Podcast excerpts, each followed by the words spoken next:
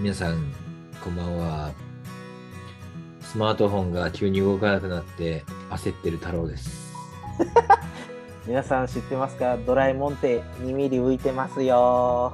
ジェットはい、です。お願いします。はい、はい、はい。はいいや、しかし、ジェットの知識は本当ね、ドラえもんのポケットのようにボンボン出てくるね。なんでも。そうですよ。4次元ポケットですから。4次元ポケットなのに4次元ブレインだよ、に。何でも知ってるわ、本当。よく出てくるよ、本当。俺なんてもう酔っ払って、もう何も出てこないよ。いや、僕一応ね、これちょっと言う恥ずかしいけど、なんか覚えた豆知識、携帯にメモることにしてるあー、はいはいはいはいはい。大事ね、大事ね。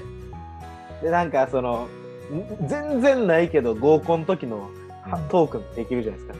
あの問題出すとか、いや、ドラえもん2ミリ浮いてるわ、合コンで盛り上がりそうだね。えーみたいな。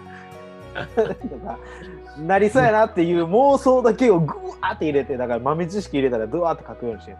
確かに楽しそう。でも33の俺が、みんな知ってるドラえもんって、言えねえよな、さすがにな。え、なんかそのその言い方やったら、なんか俺これ知ってないみたいな、そのカッコつけた感じでいくから、かっこせてドラえもんのこと語るの？なんかクイズ大会ぐらいの感覚で、なんかククイズ出し合おうみたいなやつとかで、間違ったら一気飲みね。うんいやもうそんなそんな悪い飲み方してないよ。大学生みたいな飲み会したいよ、もう。いや、で。もほんま今そう考えれば新刊コンパとかどうしてんすかね。いや、なんもないでしょ、今飲み会できないし、お酒提供できないんだからさ、そもそもね。そういう。行かないと。新刊コンパなんてやったらクラスター、クラスター、クラスターでもうその大学めちゃくちゃ叩かれるよ。そうですよね。で急性アルコール中毒は減ったのかまあ、それはあるかもね。あれ？そういえばね、ジェットはワクチン打ったの？なワクチンを打ちました。何？どこのワクチン？シノバック。はアストラゼネカ。アストラゼネガ。はいはいはい。イギリスのね。シノバックって中国でしょ。シノバックは中国。まあ、シノバックなんか打つわけない。まあちょっとね、まあ、謎だけども。あ、アストラゼネガはだってほら、決戦になってしまったりとか、ちょっとね、あの、日本の方ではまあ一旦懸念、敬遠されたワクチンだけど、熱も出ず、熱は出ました。あ出た？その話、前回しましたよ。したかな 僕はね、ワクチン打つ、打たない派なんですよ、本はいはい。まだ全然打ってもいないし、ワクチン接種券なんか来たけど、ちょっとどこ行っちゃったかなっていう感じだし。いたんかいやもうなんか、今、タイがね、なそのワクチン証明、1回でも打ってる証明がないと、うん。例えば国内旅行できなかったりとか、もうそういう雰囲気にはなってきてるから、あ、何？見せなきゃいけないの？電車乗ったり、飛行機乗ったりする。あ電車とかそういうバンコク国内で、バンコク内で、例えば飲食店行くとかそんなのは大丈夫ですけど、例えば、えー、と国内線、国内旅行行く飛行機乗ったりするのとかに、うんその県に入るところの検問のところでチェックされるみたいな。えー、ワクチン接種証明書を出して、ワクチン接種証明書プラスアルファ PCR 検査。そこまでしないと国内旅行できないんだ。に今はね、えー、来月からまだ緩和するみたいな話は出てますけども、ゴルフ場は確か今見せなあかんはずですよ、それは。うん PCR はいらんけど、接種しましたっていう証明書は。うんなんかさ、いやまあコロナで重症になった方とかももちろんいらっしゃるから、あんまり言えないけども、なんなんだろうね。それ本当にそこまでおじさんにしなきゃいけない病気なんだよそれがね、なんか、わからないから怖いんだよね。まあね、そう分かってないからこうやってやるんだろうと思うけどさ。で、僕なんか、インフルエンザもなったことないから、余計、まあ、ビビらなあかんってビビらなあかんでもなんかね、僕の中で、なんか結構みんな言うじゃないですか。私かからんから大丈夫みたいな。うん、だからそれで感染が広がって、それは本当にダメだと思うけど、でも僕の中でなんか自信あるんですよ。かからない自信が。うん。これはなんかもう僕生まれた、生まれてくる時から、ある意味持ってる子なんていうのもお母さんから言われてきてて、うんうんでうちのお母さん僕お腹入ってる時ねまだ2ヶ月ぐらいかなはいはい。時にえっ、とね立ったまま乗るジェットコースターとかがあったんですよ関うん。お西おおそれ乗ってうんでそれ乗ってなんかその次の週かなんかに、うん。親父とまだ結婚してたかしてなかったかまあどっちか忘れましたけどその時に飛行機乗ってタイ行って。うん。で親父が「お前腹出てきたんじゃん」みたいなプールでちょっとお腹コンコンって蹴っとって。うん。でその後マッサージ行ったらマッサージのおばちゃんに「あなたベイビーいるよ」って言われて。うん。「えみたいになって。うん。でなんかそういえばまあちょっと生理も来てないなみたいな言って産婦人科行ったら「あ3ヶ月です」って言われて。へっていうので生まれてきたんですえ。へで普通ちょっとまあ弱かったら流れてるじゃないですか。それでもまあ生き残ったっていうのであんたは強い子やっていうのはずっと言われてきてるんで。え。それは強いよね。ジェットコースターに乗りお父さんに蹴られ、でそうですよ。今考える、マッサージでグリグリやられ。でもそのおばちゃんもすごいですよね。ああこの子このベイビーいるねみたいな。すごいね。やっぱタイのマッサージ師も、やっぱすごいんだね、みんなね。ね。だからどこでどれまでが本物なのか分かんないといけないですか。タイのマッサージのおばちゃん確かにね。どこでもあるじゃないですかマッサージなんか。でも僕はかかりつけのとこもう今潰れちゃったんですけど時はもう絶対そのおばちゃんやったけどなんていうんですかたまに外れいる時あるじゃんうんうん。とかあの男にマッサージしてもらう時めっちゃ嫌じゃないですかいや、もうほとんど男だよ、俺が行った時は。うわもうそれめちゃくちゃ嫌やねんな本当なんか顔見たのか、顔見てもなんか、ああ、あいつね、みたいな。男が出てくる。ちょっとでも偏見で申し訳ないけど結構男でマッサージ働いてる人結構ゲイっぽいですよねいや、みんなそうでしょ、大体。なんかもうめちゃくちゃそう見えてくるから余計嫌なんですよねめちゃくちゃ触ってくるもんだってさ。いやでも向こうからしたらいや俺もこっちお前のことタイプちゃうわと思いながらやってるかもしれへんけどなんかやられてる側からしてもなんか男嫌やなと思いながらいや、もうなんか、あわよくば、ちょっとこう、立ってくれないかなみたいな触り方してくる人もいるから。あ何がですか？いやいやいや、それは公共の電波で言えないでしょ。まあまあ、話それも、まだね、話それてそれてそれなんだけど、でもそうそう、免疫強い人間もいて、で、その今回のコロナウイルスっていうのは結局、免疫が強くて発症しないことも多々ありますよっていう中で、じゃあ、だからってその人が街中歩いてて、スーパースプレッダーなんて広げてるのが悪いかって言ったら、これ、これコロナだけの話かなっていうね。まあね他のウイルスだってさ、免疫強くて、かかってない、症状出てなくて、世の中普通にみんなと交流してて、移しちゃうことだってあるだろうしさ。なんかね、俺はね PCR 検査っての嫌いなんですよ。そういった意味では。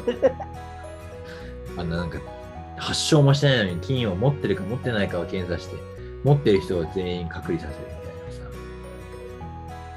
なさ。いやもう今それが世の中の流れですからねたくさん出てくるよ、本当絶対。そんなことやったらさ、国民全員やったら絶対たくさん出てくるって、普通に。ね。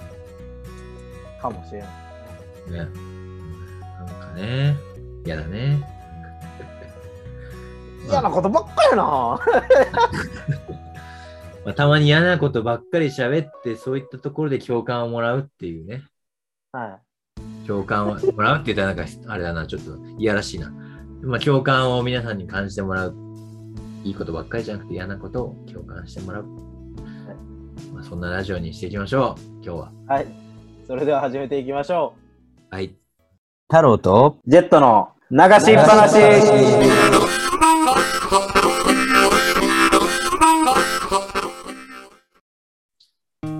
改めまして、最近歴史の本を読み返している太郎です。ジェットですお願いしますお願いします。えっと、してた何がですか？1万3000年前、縄文時代が始まりました。はい縄文時代っていうのは、まあ、いわゆる縄文土器とか、土器を使って生活を始めたから、そこから縄文時代。その前は旧はいはい石器時代とかあれとあったけど、はいはい縄文時代ね。縄文時代の人たちがはいもうすでにね、クッキーを作って食べていた。え縄文クッキーっていうね。100g のクッキーで500キロカロリー取れたらしくてね、相当なエネルギー源になー、ったカロリーあるなク。ッキーをね、1万3000年前にもう、その、我々の祖先の原始人の、原始人って言ったら違うかな、縄文時代の人たちは、はクッキーを作ってたんですよ。い。おーびっくりしたのよ、それ。それ何で見たんですか今読んでる日本史、なんとか日本史、丸分かり日本史かえー、それ知らんかったな。な。そうくるみとか、くるみとか、はなんかその何、木の実とか？木の実とかをはいはい。崩していって、でそれでその卵鶏の卵もうなんかクッキーをね、鶏の卵をこうやってと混ぜてそれを焼いはいて食べる、おーもうクッキーやな。ねそうそうそうそう。ハイカロリーでちっちゃくてもハイカロリーですごくその縄文時代の人たちの栄養源になったってえやりたいなーちょっと思ったよー、すごいな。おんぶまあ確かになんか軍隊の軍隊の飯とかでもクッキーとか持っていかされるようなイメージありますよね。はいはいはいやっぱほんならだからけそれはほんなら理にかなってるんですね。だからカロリーが。ね。えでもさ、俺なんかやっぱりそういう歴史の教科書とか見ていつも疑問になってそれを書いてないなと思うのはさ、はい。でどうやってその作り方をさ、はい誰がって言ったらその記録に残ってないけどさ、はい。どうやってそのクッキーをさ、作ったのみたいな。もっと言ったらさ、その本に書いてあったのは、そのどんぐりっていうのはそのまま食ったら、はもう苦くて苦くて食べれないから、その一回こう茹でて、アクをはいはいはい。あ抜いう縄文時代の人もね、は誰がさ、そんなさ、まあまあ、お湯沸かす技術はありますよ、海か水かわかんない、はいかんないから、水を、要するにその土土器のね、土器に水を入れて、で、下から火で炙ったんでしょうけどね、い。はいどんぐりを茹でてみよう。あ、茹でたら食えるじゃん。その発見ってすごいよ。でもまず湯を沸かすっていう発想になるかどう。そう、もっと言えばそこからよ。火とかもさ、何をきっかけに火起こそうとかね。そうですよね。あ、すごいよね、そうやって考えたら何？天才たくさんいたんだもん。そうです。だから自然発火を見て、これってあったかいって思って、うん、でその後から、うん、じゃあ自分らで火起こすには何がいるんやろみたいうん、まあそうだね。な。科学じゃん、科学じゃん。科学だよね。科学。そういう漫画今ありますけどね。いや、ないですよね。ドクターストーンっていう。ちょっと読んでみるわ。いや、面白いですよ、それ。えー、でもなんか、やっぱり、そういう、なんでだろう、なんか、そういう、なんか興味、はいはいはい。学生時代なかったなと思ってさ。いや、わかりますわ。今だったら本当知りたいもん。勉強は今はかどっただろうね。そうですね。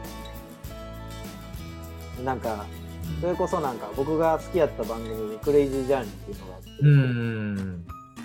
で恐竜って絶滅してなくて、今も生き続けてるっていう説があって、へー。で恐竜の進化の果てが鳥っていう話があるんですよ。ああ、はいはいはいはいはい。骨格とかも。うん。で鳥は恐竜だったっていう話があって、うん。なんかえーと思って、ああ。なんかそういうのをもっと小さい頃に知りたかったなとか。うん思いますよね。うんうんうんうん。そうだね。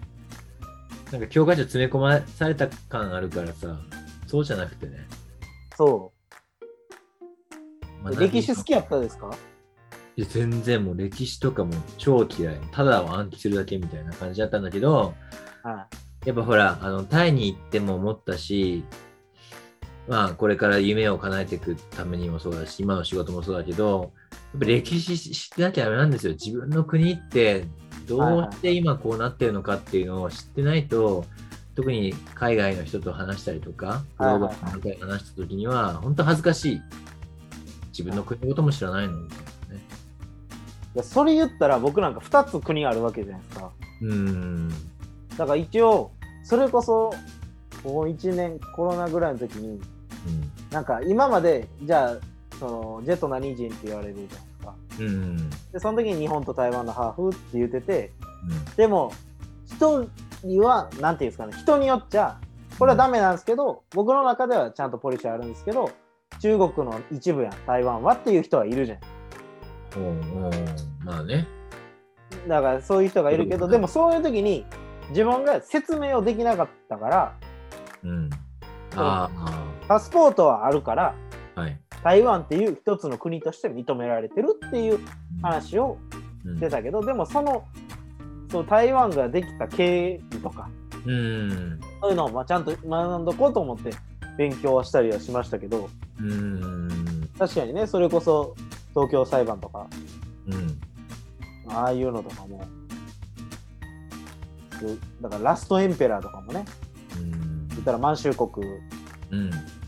愛新覚羅不義が連れて行かれて、そこで満州国の国王ですよね。はいはい東京裁判立つじゃないですか。はい。で、僕、親戚の愛新覚羅不義の親族がいます。子孫。おお。僕の、えーっとね、おばあちゃんの妹の旦那さん。うん。めちゃくちゃ遠いやん。まあ、遠いけど、でもまあ、でも結構年に1回会うぐらいの感じなんで。でしかもその先生が、あその人が、あの校長先生やってた僕が通ってた小中のね。はいはいはい。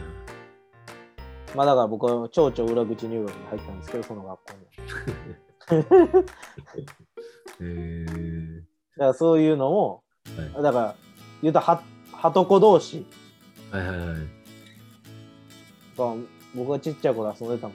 考えてみれば、あの子はすごいところの子孫なんだとか、いえ 最近になって知って、えまあだからそういうのも、ーなんか、結構ね、うん。意外とそういうの好きな、歴史好きな人多いじゃないですかね。うん。うん。そのためにはちょっと知っとかなあかんなと思うけど、でもあの、そうですよ。きっかけなありますないと無理ですよね、歴史とか。まあそうだね。うん。普通にサラリーマンやってたら改めて歴史学ぼうとは思わない。ですよね。まあ、こうやってタイの海外転勤があったりもそうだし、まあ、こうはい夢としてやっぱり歴史知っとかなきゃなっていうのもあったりとか、なんかきっかけないと、はいな気がしますよ。いい楽しいですよね。確かに1万3000年前だよ。もうなんか今日一日辛いなとか言ってる場合じゃないよ。1万3000年前。だってまずその人らが、だって土器ですからね。ドキですよ金属もないわけですから。そう。それもね、びっくりしてさ、その後さ、やっぱり弥生時代に向けてさ、鉄器とかね、青銅器出てくるわけでしょ、はいはいはいはい。どうやって鉄器作ったん？鉄って、今でも俺、どこから、どうやって鉄探すのって感じ？自然界。鉄は、だからまず磁石を作らないと砂鉄が取れないじゃないですか。うーん。でまあそこからのストーリーはあるんですけど、ぜひドクターストーンを読んでください。だからすげえなと思ってさ、その昔の人たちがさ、鉄器だなんだって作ったりさ、それでデザインしたりとかさ、はいはいねすごいと思うよ。だからね、逆に言えば、その縄文時代、まあそれこそ旧石器時代からしたら、全部科学なんですよね。今まで。うんはいはいはい。でも今まで全部科学好きでした？科学全然嫌い。物理だもん、俺が好きなの。物理。物理好きなんですか？物理好き。もう科学も嫌いでもわけわかんなかったもん。スイッチとかもやったじゃないですか。喧嘩実験とかで。科学ってあれでしょ、化学だからね、学生時代の時は。あその縄文時代の人たちっていうのはそのも、もちろんも、もう一つの科学でしょ。ーまあまあまあまあね。ね。そっちはね、なかったよね、そんな科目。物理に近いのかなその科学。あーそうですね。ね。こうやればこうなるっていう。はいはいはい。物理は好きだったよ。だから今ほんと、たまに車運転するときも坂の上にいたら、はい、ここから位置エネルギーが作用するからアクセス、アクセル抜いて、とかね。なんか独り言ボソボソ言ってね。危ないよね、こんな男はね、運転席にいたら。誰も助手席乗ってくれないなと思うけど。でもねそういうだからそういうのが好きな人に会えばいいね。目の前の車が遅いと、おいおい、俺のさーって、運動エネルギー返してくれよ、みたいな。いや、誰がそんな細かい次元の話してんの？結構思って、その前に乗った車がそのエルグランドっていうちょっと、はいはいはい。愛愛欲の燃費悪い重い車だったから、もうエネルギー効率をどうやって上げようってことばっかり考えて運転してたからさ、もう俺のエネルギー返してくれ、みたいな。ずっと思ってたね。エルグランド。窓開けて言ったよ、私です。エネルギー返せって。確かに。で、降りていって、で、女の人に後ろから、あの、携帯で動画回さしとったんや。動画回してる、動画回してるって。そうだね、いましたね、いつかのね。煽り運転ね。ああいうのさ、ほんと YouTube で見たりさ、ニュースで見るとほんと悲しくなるよ。なんなの？煽り運転って何？ほんと。何のためにやってんの？ガッサ。ほんと、ダッサ。マジで。いや、でもそういえばタイなんか煽り運転だらけっていうか、喧嘩売ってる運転だらけですからね、あんなもん。タイ人はでも結局それをさ、喧嘩買ったりしないでしょ？なんか。買わないですもんね。うん。もうしゃあないところもあるし、まあ、どうぞどうぞ行けばみたいなさ。日本人みたいにな。つい割り込み方とかするし。そうそうそう。でももうそれが普通になっててさ、別に割り込まれたって何も思わないわけでしょ？そうなんですよね。まあちょっとチッとは言うかもしんないけどさ。でも、タイにいて、そう、逆だったね。なんかもう、自ら入れてたような、なんか、もうちょっとでも頭が先に入ったら、ああ、はいはい、早く行って、みたいなさ。逆にすられた方がめんどくさいからね。うんそれでまた突っ込んで。まあでも日本であんなことやったらもうすぐね、切れるられるけどさ、切れる方もどうかと思うんだよ、ほんと。腹立つよね、ほんとね。煽り運転のニュース見るたび腹立つよ。なんか目の前で止まって、さ、わざわざ運転席から出てきてさ、な、何？みたいなね。ほんと。いや、もうあの、携帯回してるやつもめちゃくちゃ好きやな。ほんとね、時間の無駄だしさ、もうほんとね、先に出て、先に出てきたよね、運転席からね。で ああいう時はもう絶対出たらダメって言いますからね。あ、そうなんだ。出たらどうなの、う刺されんの？で出たらやられる可能性とかあるじゃないですか。何や殴られるってこと？だから向こうが出てきて、わーって言ってきてるのに対して窓開けたりとか、もう船員で中入って、もうそれで携帯回しとくのが一番やっていうのを、へお母さんもよく言ってあげてください、もう煽り運転するの。え。いや、してないわ。なんでうちの家族煽り運転してんの？煽り運転の講座開いてるんです煽り運転助長してんのか、俺の家族は。オンラインサロン開いてるんでし煽り運転で稼いでるんかよ、オンラインサロンレッツ煽りって。誰がそのそこに課金してまで煽り運転学びたいやついるんだよ。あれでもなんでも。世の中のトレンドか、煽り運転。いやでも、トレンド掴んでるじゃないですか、オンラインサロンっていう。だってさ、あんな煽り運転したってさ、ブレーキかけて事故るわけ、事故るかもしんないじゃん。もうやだよ、ほんと。車間距離めっちゃ広げ、取るからね、俺なんてね。そうですよね。6疲れるから、メーターぐらい取りますもんね。え？血管距離6メーターの太郎って書いてましたもんね。いや車間距離6メーターの太郎。車間距離別にそんな取ってねえしな、6メーターとか。さ知ってるよ？日本の高速道路でのさ、あの、距離を車間距離取れみたいなやつさ、10メーター、20メーターとかで書いてるのにさ、6メーター。何よ、6メーターって。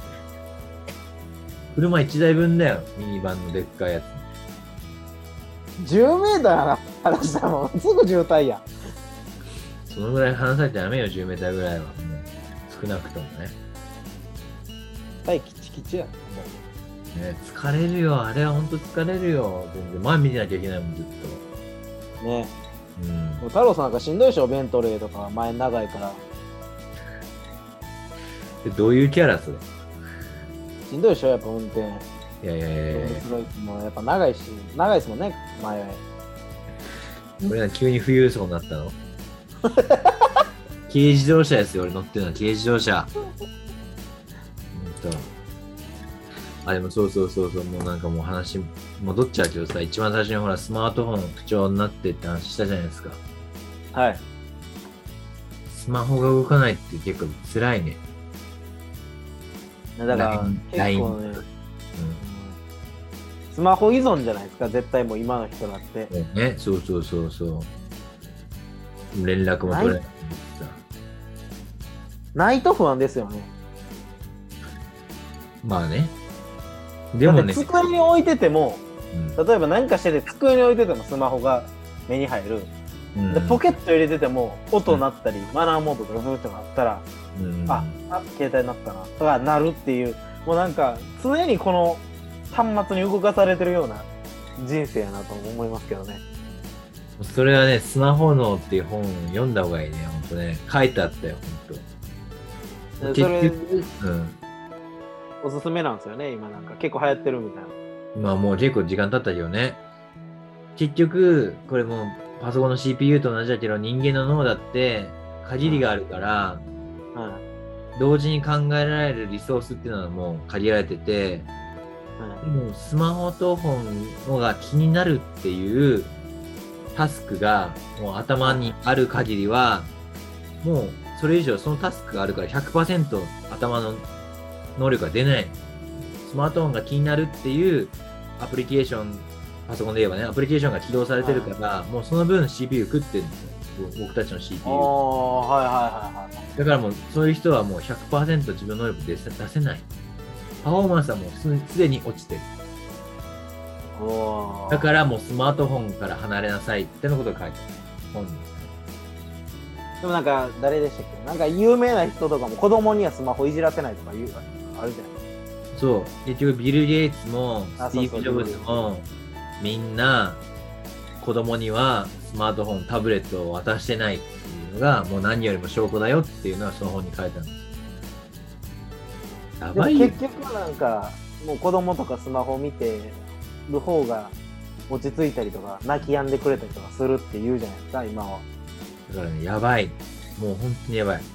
日本人はね、だんだんとだからそうやって洗脳されてってね、もうスマートフォンに操作されてるんですよ。もうほぼ。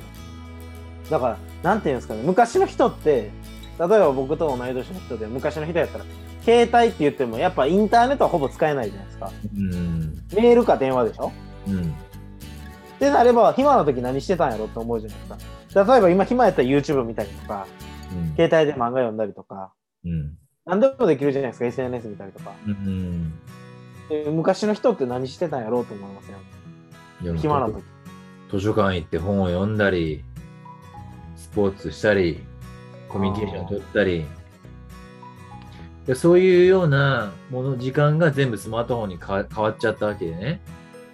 はいはいはい。スマートフォン、スマスマホ脳にの話をさせていただければ、それがスマホに変わったことで、プラスだったんですか、マイナスだったんですか？っていうと、まあ、本で言えばマイナスだっていうことなんですよ。おーはいはいはいはい。それは結局人とのコミュニケーションっていうのはもう本当人間として生きる上で一番すごく大事な能力なのにその時間がスマートフォンに置き換わったことによって、まあ、その部分が成長しない。はい。結構問題ですよね。そういややっぱり外で遊んでスポーツするような時間が減って運動能力も落ちてます。とこれも非常に問題ですよね。でもオリンピックとかでどんどん世界新とか出るじゃないですか？うん。それはなんでなんですか？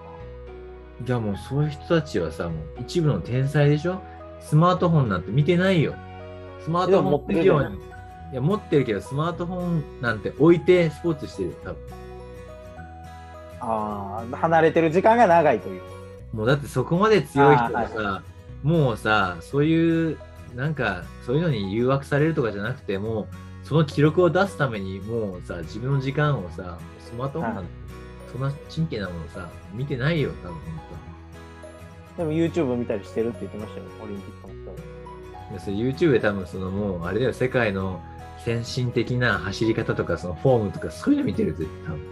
あ研究に生かしてると。急に出してるそう。だから別に気にはなってないその自分がどういうスタイルで走ってるかどういう動きを出せてるかどういうパフォーマンスできてるかに対しての研究されてるっていう考え方でよろしかったでしょうか？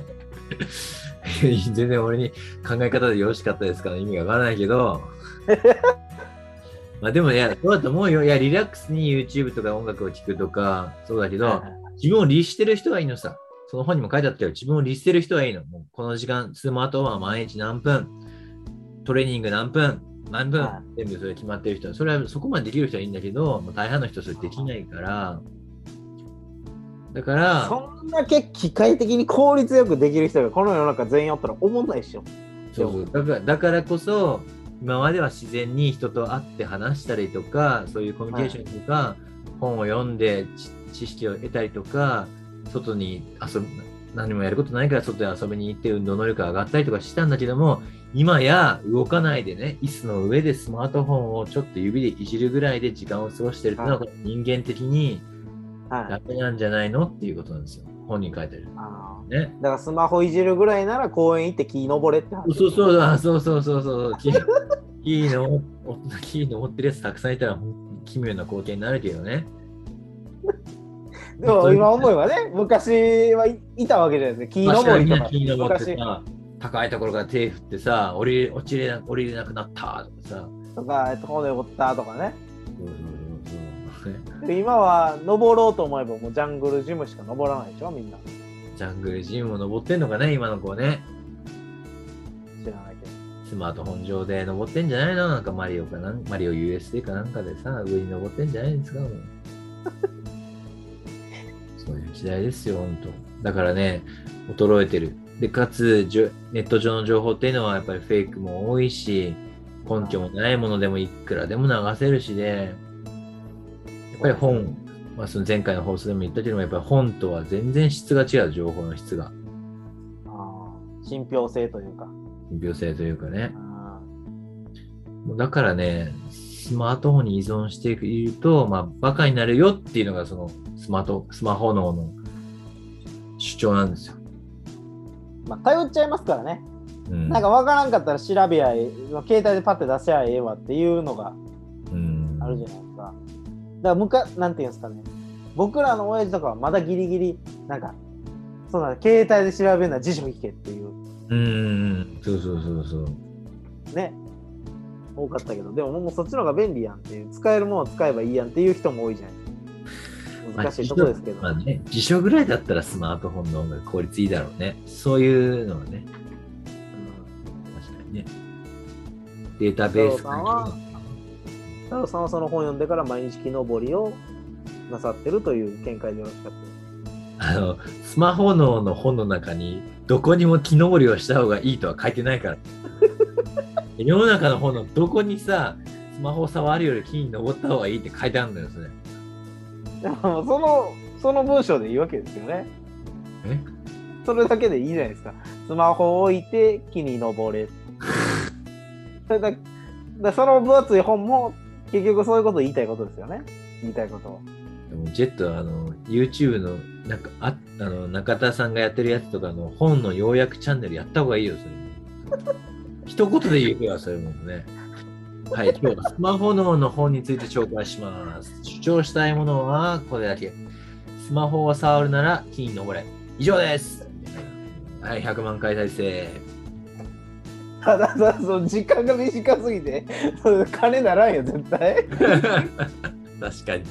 広告入る隙間もないみたいな。前と後ろにビッタビタに広告入れて。